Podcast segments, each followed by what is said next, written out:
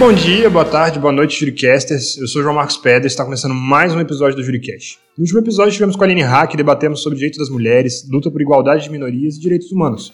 Nesse episódio teremos a presença de uma pessoa que ainda está iniciando sua atuação no mundo jurídico, mas já tem muito a agregar. Foi aluno do nosso ilustre amigo Matheus Costa Ribeiro, que auxiliou a nossa convidada desde a sua preparação até a aprovação no exame da ordem. Seja muito bem-vinda, Cosma Anastácia do Nascimento. Boa tarde, bom dia, boa tarde, boa noite. É um prazer participar é, desse podcast, poder contribuir para formação, poder incentivar algumas pessoas. É, eu costumo dizer que nós não caminhamos sozinhos, né? E a participação do Matheus realmente foi fundamental na minha preparação, é, chegar até onde eu cheguei. É, foi fundamental a participação desse menino prodígio, né? Então conta pra gente, quem não conhece a senhora, quem não conhece a história, Conta pra gente desde onde é que você veio, se seus filhos, se tem filhos, se não tem, de onde é que surgiu a história do direito. Conta pra gente lá desde o início. Olha, é uma longa história. Eu cheguei aqui em 97, eu sou piauiense, uh, fui criada por uma família porque a minha, a minha mãe biológica faleceu, eu era muito novinha, tinha 4 anos de idade. E no interior do estado do Piauí, as pessoas, na verdade não no interior, né, na capital mesmo, é, eles têm o hábito de criar filho de outras famílias, a gente chama de filho de criação. E uma família, um casal me criou, é, já tinham cinco filhos, eu fui a sexta filha, e sim, fez toda a diferença na minha vida. E chegou um tempo que eu resolvi é, mudar de vida, porque eu, aos 23 eu tive minha primeira filha, e eu vi que as coisas não iam bem para mim, Teresina, e eu resolvi ir embora. A princípio o plano era ir para São Paulo, mas né, alguma força do destino me trouxe para Brasília e eu devo dizer que fui, fui e sou feliz aqui. E aqui eu, quando cheguei aqui, é, chorava de muita saudade da minha filha, que ela ficou lá aos seis meses de idade, com dez meses de idade. É, trabalhei como doméstica, diarista, trabalhei como manicure, agente funerário, Caramba. fiz muitas coisas, muitas coisas. É, servente de limpeza, de tudo um pouco eu fiz. E chegou um tempo que eu fui trabalhar com, numa casa de família no Lago Sul, com um casal de procuradores e eles têm um filho especial. É, na casa deles eu não consegui ficar por muito tempo e pedi para sair, porque é, tinha idade, tinha problema de coluna, uma série de coisas, e aí eu pedi para sair. Daí rolou assim a oportunidade de ser cuidadora do filho deles. E para ser monitor dentro de uma escola particular, eles exigiam como é, requisito estar cursando a faculdade de pedagogia. E aí eu entrei com a promessa de entrar para a faculdade. Quando eu fui fazer a matrícula, é, como eles são procuradores, eles estão ali no mundo do direito e tal, eu pensei duas vezes, ah, mas por que, que eu vou fazer pedagogia? Não é isso que eu quero para mim. E aí me matriculei na faculdade de Direito, é, graças a Deus eu digo que caí de paraquedas numa instituição excelente, é, estudei no IDP, é, me, me sinto muito honrada, muito feliz, para mim foi um presente de Deus, porque é uma instituição que faz a diferença e isso me deu uma boa base.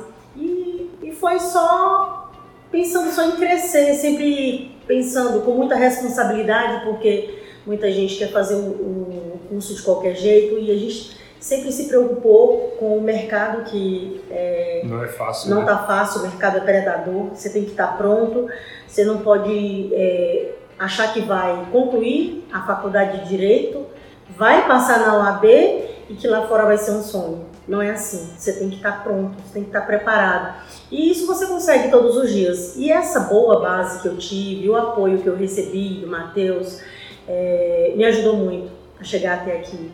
É, todos os dias eu cresço um pouquinho, eu aprendo um pouquinho. É, começando agora a advogar, tenho uma preferência, uma quedinha por direito penal e tenho feito algumas coisas na, na área de execução mas assim, as coisas vão surgindo, a gente trabalha em parceria com alguns colegas, a gente faz direito civil, direito previdenciário. O advogado ele não pode achar que dá para ser especialista em tudo, né? Mas também a gente não pode se fechar para o mercado, né? Até o que o Matheus comentou no nosso primeiro episódio, ele falou que advogado início de carreira não escolhe causa, né? Não, não escolhe. O máximo que você pode é, fazer, aliás, o mínimo que você pode fazer é se juntar com outros advogados tão empenhados, tão responsáveis quanto você, pessoas que você é, perceba que, é, que trabalhar com a ética, porque assim, também não dá para ficar né, se juntando, se a pessoa não leva a sério, não dá, sabe? E muita humanidade, não adianta você achar que tudo é só dinheiro. Eu, no dia da entrega da carteirinha, eu tive a felicidade de ter como paraninfo da minha turma é, Dr. William Douglas. Hum. Foi assim um presentão. Uma das coisas que ele fala é: seja humano, se for preciso, faça uma causa pro bono, porque nem tudo é dinheiro. Uhum. É aprendizado também, é, tem o social, né? Você poder ajudar alguém.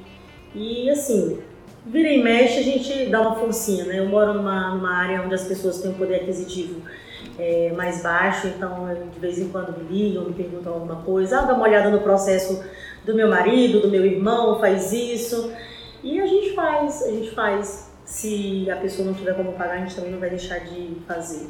Por exemplo, é, uns 15 dias atrás, o, uma pessoa me procurou porque o, o irmão está preso, a mãe faleceu e ela tinha desejo que o filho, que o, que o irmão participasse né, do sepultamento, né, do, do, do velório da mãe.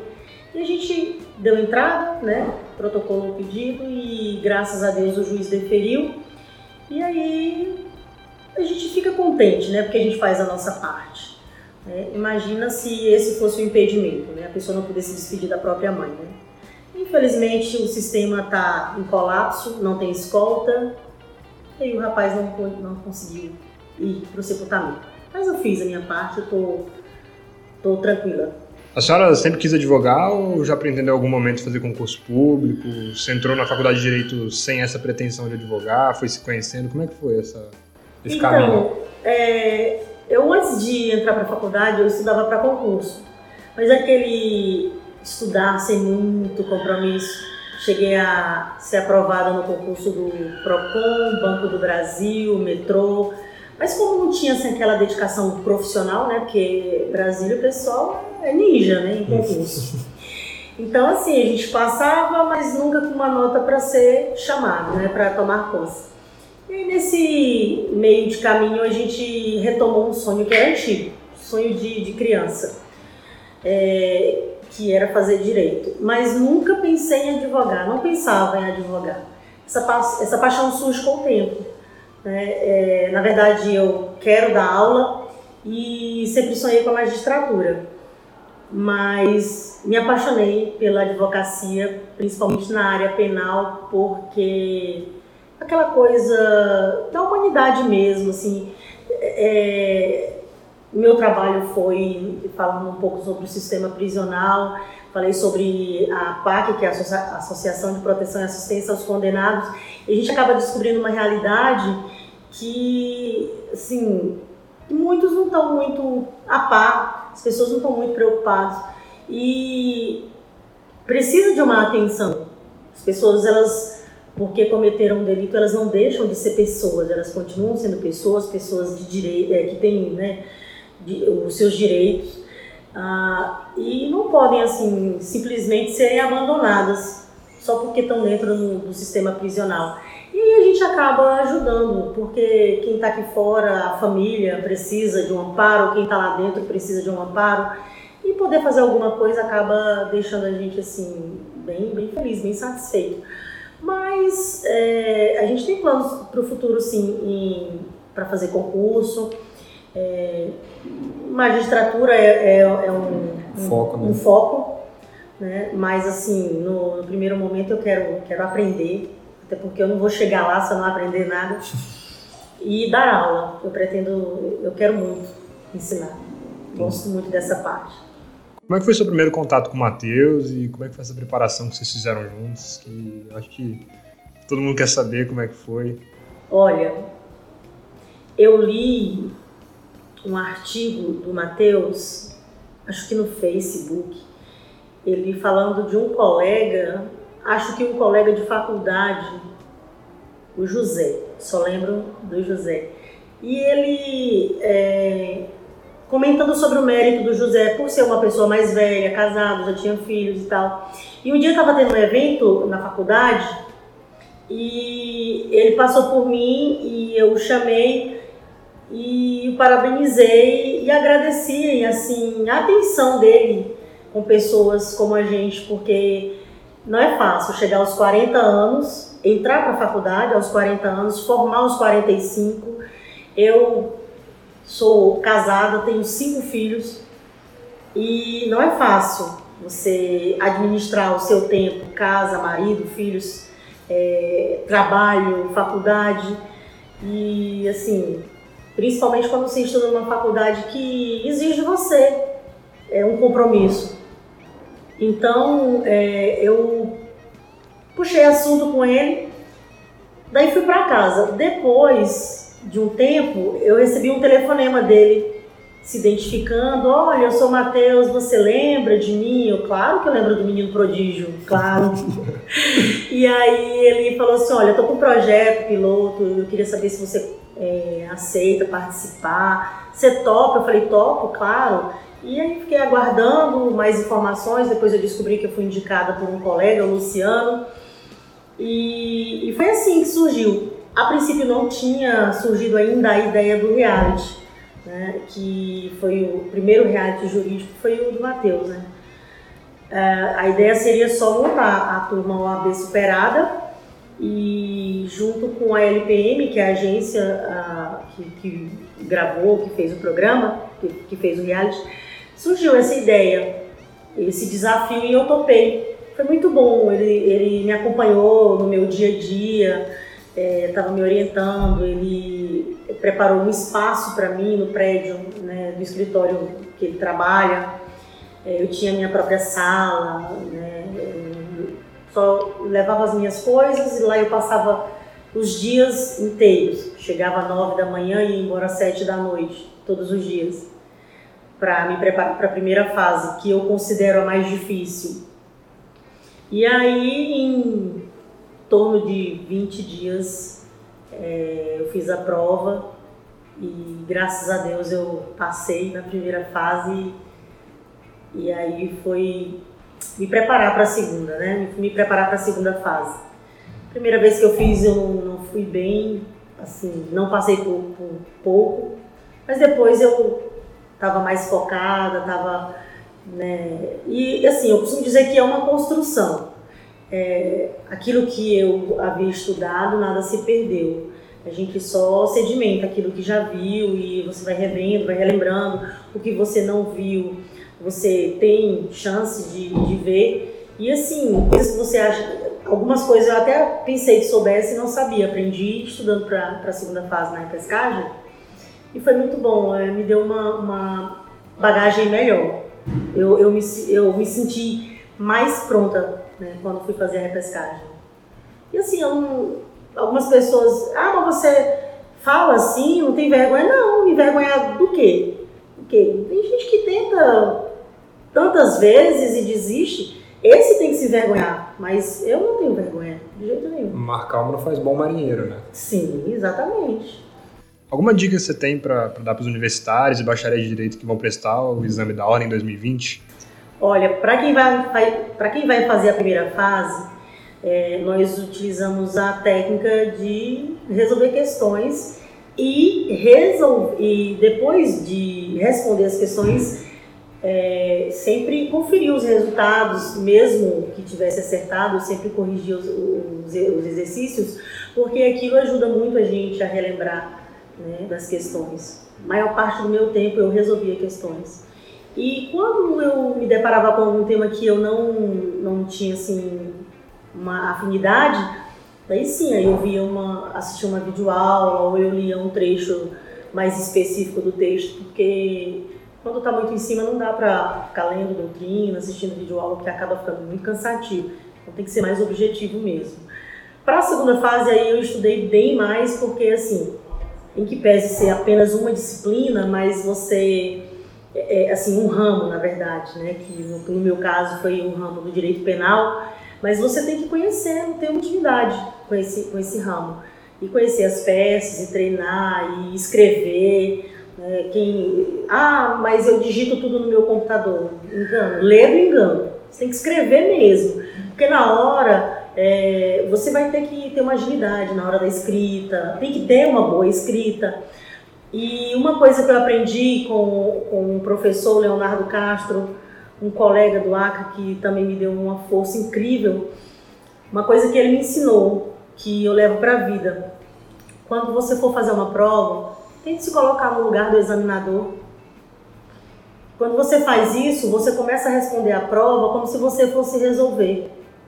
E aí facilita muito a vida do examinador, e isso é um ponto a mais para o candidato, porque imagina uma pessoa que resolve uma prova, que, que corrige uma prova, imagina uma pessoa que corrige 50 provas.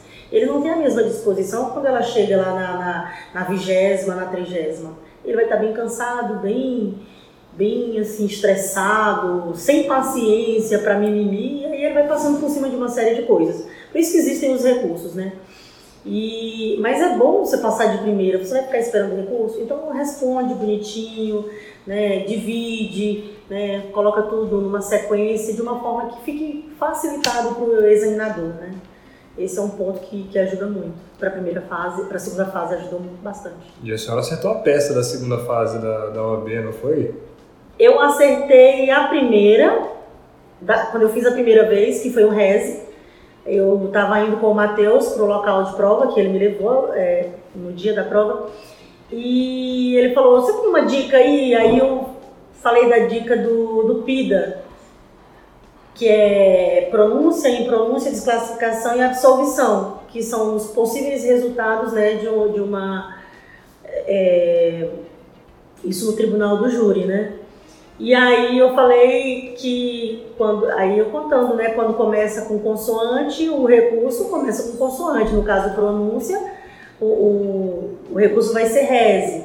Se for é, em pronúncia, que começa com vogal, o, o recurso vai ser apelação, que começa com vogal também. E assim, né, sem nenhuma é, intenção, a gente acabou acertando a peça. Mas eu não estava assim 100% preparada, a gente nunca está e não deu. Mas na, na repescagem a gente também é, acertou, assim, graças a Deus.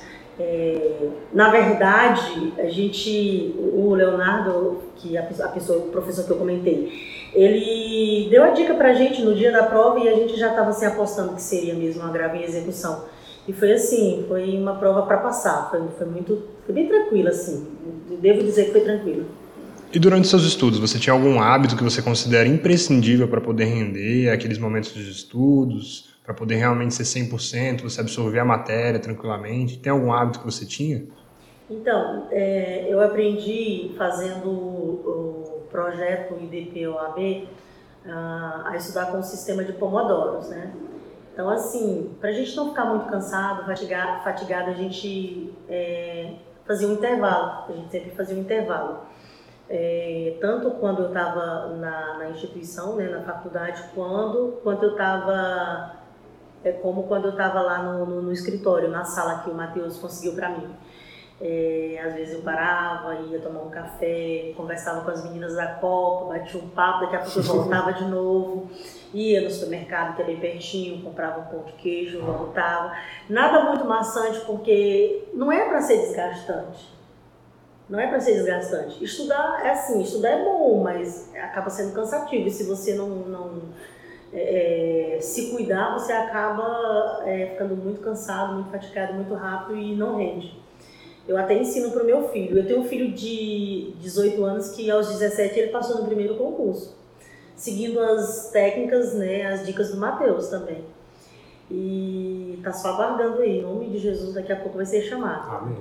E continue estudando e utilizando técnicas. Cada um tem um jeito que se adequa melhor. Por exemplo, meu filho gosta mais de estudar é, por doutrina, entendeu? Pega lá os PDFs dele, estuda e tal. É, quando ele precisa visitar, é, ler alguma doutrina, ele vai lá, aprofunda um pouquinho. É, tem gente que gosta mais de videoaula, só que assim, acaba, a, a videoaula acaba não rendendo tanto tempo, porque você. É, é, cada banca tem um perfil. Ele tem aquele banco de perguntas que acaba repetindo muito. E quando você resolve as questões, você vai acabar se deparando com questões muito semelhantes no dia da prova. Se você só estuda, assiste vídeo aula, lê, você não teve tempo de treinar e você não vai saber de que forma você vai ser abordado no dia da prova, entendeu? Uhum. Isso me ajudou muito.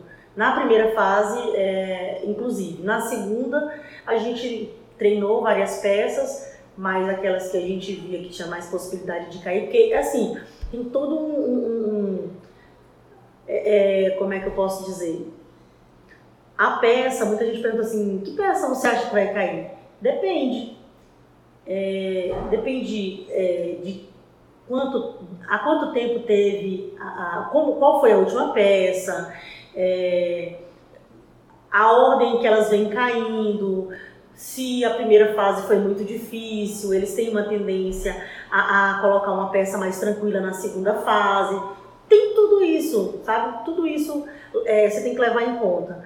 E assim, como é, a gente vinha de uma fase, de uma primeira fase muito difícil, é, uma das dicas do Leonardo Castro foi essa, de que seria uma peça tipo resposta à acusação, agravo em execução. E no dia, no dia, na véspera, no sábado, ele gravou um, uma live falando que ia cair um agravo em execução. E assim, foi em cheio, né? Eu já, foi a última peça que eu treinei, foi uma grava em execução. Eu vou deixar para treinar por último, eu já tinha feito outras, mas fiz uma, a última peça que eu fiz foi essa, porque eu queria estar com tudo muito fresquinho na cabeça. Você comentou sobre a sua afinidade com direito penal e tudo mais, isso veio desde a graduação, né? Desde a graduação. E o que, que te motiva dentro desse ramo criminal? Que, de onde é que surgiu essa, essa paixão pelo direito penal?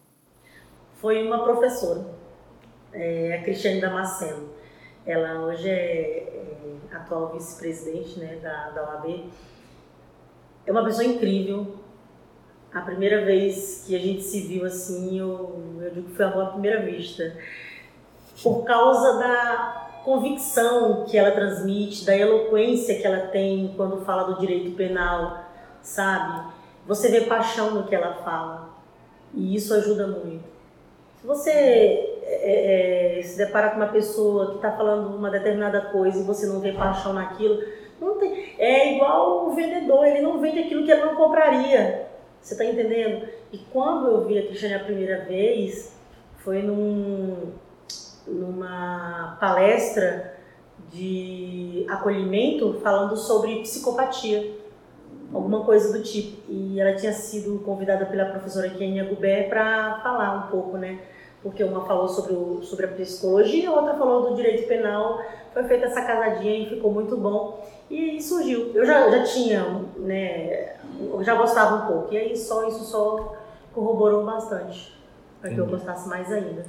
Você comentou em uma outra entrevista que sua atuação daqui para frente vai ser pautada na ética e na verdade. Como é que você visualiza a ética e a verdade dentro do mundo da advocacia? Dentro da advocacia, nós temos visto é, colegas é, se vendendo por um preço muito, muito barato, sabe?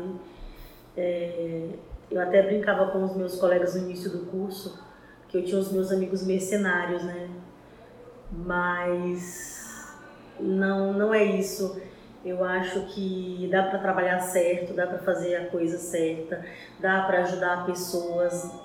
E assim, a independência que a gente, no dia que a gente faz o juramento, a gente é, promete trabalhar com independência. Então, a gente tem que trabalhar com essa independência, tem que é, é, lançar mão disso e não se vender a qualquer preço. É, a gente enfrenta um, sério problema que é os valores, né, os valores dos honorários. Aí você, um cliente te procura, você dá teu preço e fica aguardando, ele não te liga mais, Quando você vai ver, não, alguém fez por metade ou por um quarto do valor. É, e aí você tem que saber sair disso. Você tem que trabalhar fazendo o que é certo, uh, sem ferir ninguém, sem se ferir, entendeu? Uh, trabalhando com a verdade. E aí algumas pessoas me perguntam, mas no direito penal há verdade? Sim. As pessoas elas têm direito a uma defesa. Elas têm direito a um julgamento justo.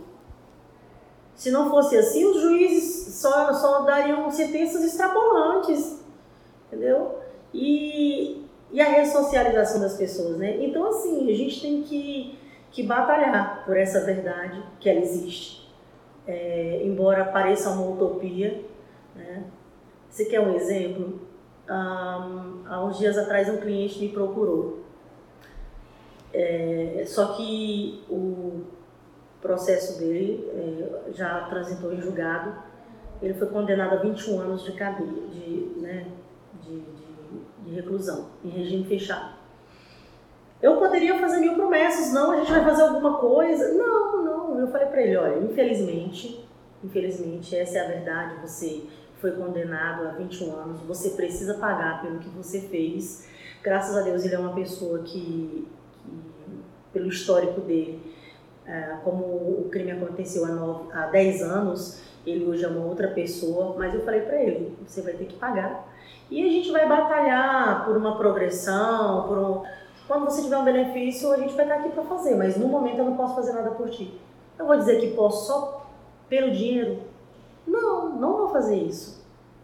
Alguns processos eu visito é, o pessoal no presídio que estão em fase de execução e aí elas me, me dão nome, eu entro lá no processo e aí vejo que não dá para fazer nada e aí eu vou receber dessa pessoa? Não, não dá para fazer nada. Agora, se quiser que eu acompanhe o processo por um período e quiser me pagar por aquele período, é assim, a, a verdade é assim, não dá para fazer nada agora. Você topa, assim que der para fazer, que, que, você tiver algum benefício, eu, eu entro com o pedido. Você topa assim? Se sim, a gente faz o contrato. Se não, quando tiver alguma coisa, a gente procura novamente o interno. Você está entendendo? É trabalhar com a verdade, não adianta, não vou morrer de fome se eu não sair por aí assaltando todo mundo. Não vou morrer de fome. Você está entendendo? Porque para mim é um assalto você abrir. Quantas pessoas. O, o, advogado, ele já é muito, muito mal visto. Você não tem noção. Eles são muito achincalhados. Ah, porque o advogado só. A, a, a, a velha máxima, ele comeu meu dinheiro. O advogado comeu meu dinheiro. Isso a gente ouve demais. E é importante você ser o mais transparente com o seu cliente. O máximo que você puder. Passar verdade para ele. Porque senão eles já não acreditam. E se você fica lá na malandragem, não, você tem que ser esperto, mas você também não pode ser, sabe, leviano. Nada de leviandade. Agora vamos para as perguntas dos ouvintes. A gente, eu coloquei no meu Instagram antes de gravar esse podcast e deixei aberto para os ouvintes te fazerem perguntas. Então, vamos começar primeiro com a do Lúcio. Qual foi a maior dificuldade para poder passar na UAB para a senhora? Então, é, na primeira vez que eu fiz, eu, a minha grande dificuldade foi a falta de foco, porque eu estava preparando o TCC, estudando para a UAB e fazendo algumas disciplinas ao mesmo tempo. Então, eu acabei me atrapalhando um pouco. Na segunda vez, já foi mais tranquilo, porque é, era só treinar as questões que já vinha treinando já há um tempo e a dificuldade mesmo era a questão do espaço. Mas o Matheus é, teve na minha casa e aí ele viu que tinha menino, barulho, não sei o que, era meio quente e ele me ofereceu uma sala e ali eu tinha o meu espaço, era onde eu sabia que eu ia chegar todos os dias, ia é, poder estudar sem interrupções, um, uma sala com um clima agradável. Era o meu espaço de estudo se eu saísse, deixasse de um jeito, eu ia voltar e ia estar do mesmo jeito. Então a gente não teve nenhum, é, então eu não tive assim, nenhuma dificuldade maior na segunda vez que eu fiz a primeira fase. Já na segunda fase, da primeira fase, né, que você perguntou. É, foi na, na bem geral mesmo. Ah, sim. É, na segunda fase, é, também foi mais tranquilo. A gente teve apoio, né, bastante apoio. É, tinha, tinha a estrutura da instituição à, à disposição e foi só focar mesmo, só treinar. Essa foi uma pergunta do Lúcio Magarelli. E aí agora a gente vai para uma pergunta do Lucas Andrei, que é muito, muito boa. É, ele perguntou como é que foi a vivência de mostrar com fatos que o esforço vence o preconceito. É, eu sempre fui uma aluna bem dedicada, né? E, assim, o fato de ser uma pessoa mais velha, não estar tá dentro dos padrões, é, acaba que exige mais da gente, a gente precisa se destacar. E eu sempre estava ali no meio dos, dos bons alunos, estava sempre procurando destacar mesmo, sempre me esforçava bastante, perdi noites né, estudando, me preparando para tirar boas notas, para para não ficar, para não ser engolida né, por esse mercado, por esse. É, porque assim, eu estudei numa excelente faculdade, então todo mundo era bom. Né? Quando você está num lugar onde você é melhor que os outros, não tem como você saber, é, você acaba estagnando. Mas quando você está num lugar onde todos são bons, você está sempre se esforçando para mostrar o melhor.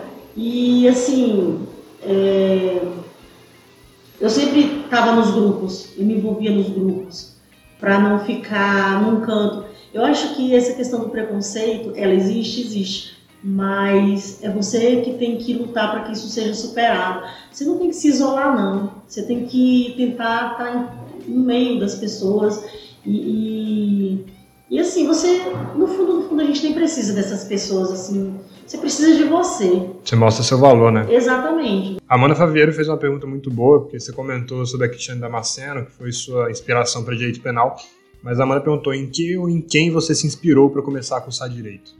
Então, eu trabalhei é, na casa de um casal de procuradores, né?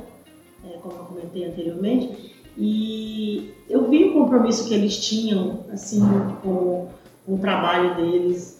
É, o Dr. Fred, ele é procurador, é, o que é o esposo né, do caso. Ai, que horrível! Vamos de novo.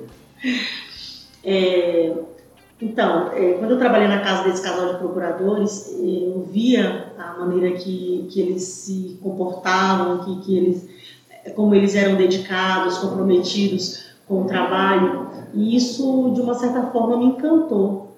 E fazer direito era um sonho que estava enterrado, e isso acabou avivando, né? Isso acabou é, despertando novamente em mim o desejo de fazer é, direito. E assim, como eu tinha que fazer alguma faculdade para cuidar do filho deles que era especial, então eu acabei, em vez de fazer que seria pedagogia, que era uma escola, eu acabei fazendo direito, que era o que eu queria realmente. Né? Porque depois eu ficaria frustrada, né? Eu não, não queria, eu quero dar aula, mas eu não queria dar aula, não queria fazer pedagogia, eu quero dar aula, mas eu quero dar aula em faculdade, na, na, né, na área que eu, que eu estudei, entendeu? Inclusive eu acho que vai ser direito penal.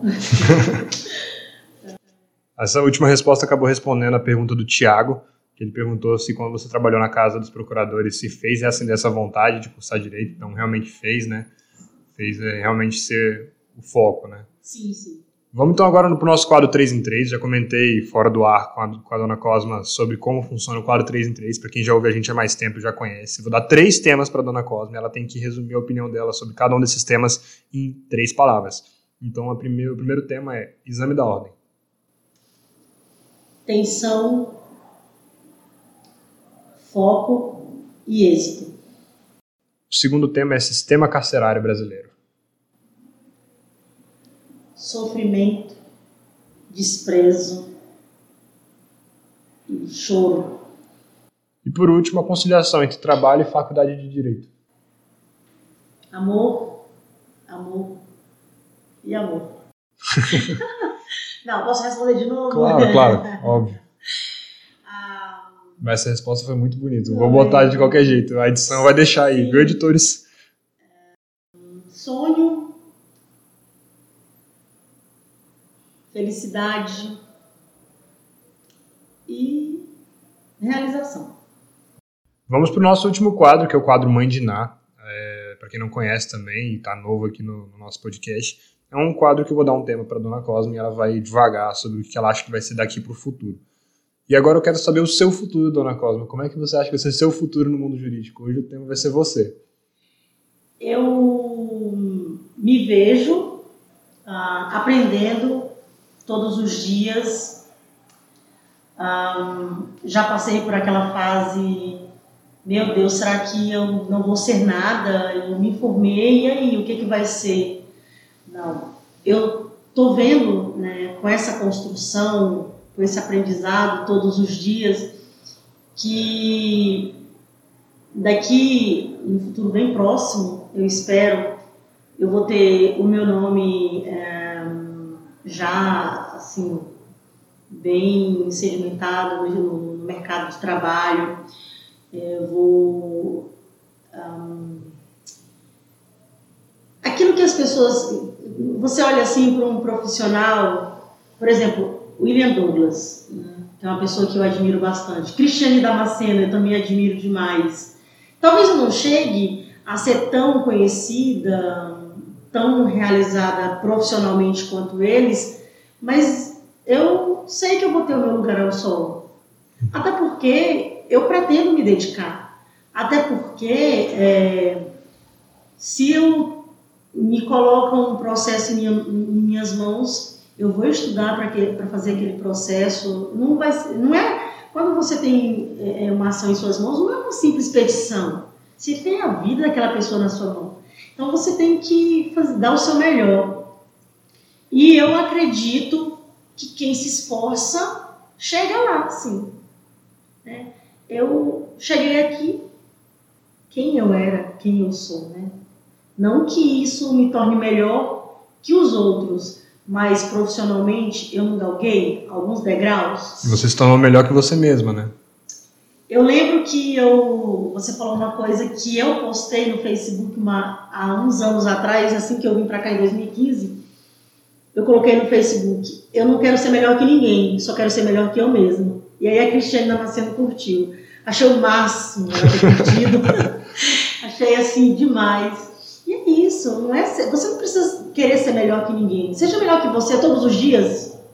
Se todos os dias você sentir desejo de ser melhor um pouquinho, com certeza você vai olhar para trás num determinado tempo e você vai ver que você cresceu muito. Não é isso? Você vai se orgulho, né? Exatamente, exatamente. E eu me vejo uma profissional é, estabilizada, é, com meu escritório ou, ou talvez é, uma magistrada. É, sei que eu vou, não vou estar. Tá, eu só vou estar tá estagnada se eu quiser, né? Eu só vou parar. Eu tenho alguns colegas que não, não estão advogando, tem alguns colegas que ainda estão meio perdidos, outros estão estudando para concurso, alguma coisa do tipo. Mas é, a gente, eu, eu, eu, Cosma, não posso me dar ao luxo de ficar esperando. Então, eu tô com a minha carteirinha na mão, então é o que eu tenho, vou advogar, vou trabalhar. É, eu já disse uma vez pro, pro Matheus, esse já é o meu plano B. Quando ele me perguntou qual é o seu plano B? Não, esse é o meu plano B. Que seria formar, que seria é, passar, é, passar na OAB, me tornar advogada. E agora é seguir em frente. Estamos fechando por aqui, a gente está acabando esse mais um episódio. Primeiro de tudo, queria agradecer você, Dona Cosma, por estar com a gente aqui. Foi realmente, acho que o episódio até hoje mais emocionante, uma história de vida muito linda, muitos ensinamentos. Eu acho que eu aqui já tô, vou sair outra pessoa dessa gravação e quem está ouvindo provavelmente também. Então, muito obrigado por ter disposto seu tempo, todo o seu conhecimento, todo esse chão que a senhora já passou. Muito obrigado mesmo. Quero agradecer ao Matheus, também fez esse meio de campo, me passou o contato da Dona Cosma, ter feito todo esse trabalho com ela foi maravilhoso. Agradecer o pessoal que trabalha no Juricast, que está por trás, que não fala no microfone, mas Alec, Gabriel e Luiz, também, muito obrigado por vocês. Dona Cosma, temos tchau, tchau. últimas considerações finais? Ah, eu quero, eu agradeço muito a Deus, em primeiro lugar, e a corrente do bem, né, pessoas que me cercaram. Houve um período que algumas pessoas que nem me conheciam, mas que cooperaram, porque como eu não estava trabalhando, tinha acabado de me formar, então eu tinha que me deslocar, precisava de dinheiro de passagem, lanche, essas coisas. Tinha pessoas que me ajudavam com material, com dicas. Então eu quero agradecer muito a essa corrente do bem, é, ao Matheus, que foi fundamental, Leonardo Castro, Cristiane Damasceno, a minha queridíssima Marília Fontinelli Afonso Belice, ao IDP. Eu só tenho muito, muito a agradecer a Deus. Eu não posso reclamar de nada. Eu sou uma pessoa plena, realizada e eu já posso dizer que tenho um legado para deixar, porque os meus filhos já têm alguma coisa para para se inspirar, para se espelhar. E não tem coisa melhor do que você ouvir e ver pessoas dizendo que, ah, você foi a minha inspiração, eu já havia desistido, mas eu, eu resolvi voltar por sua causa. Isso não tem preço. Isso não tem preço. Muito obrigado, dona Cosmo. Então ficamos por aqui e até o próximo episódio.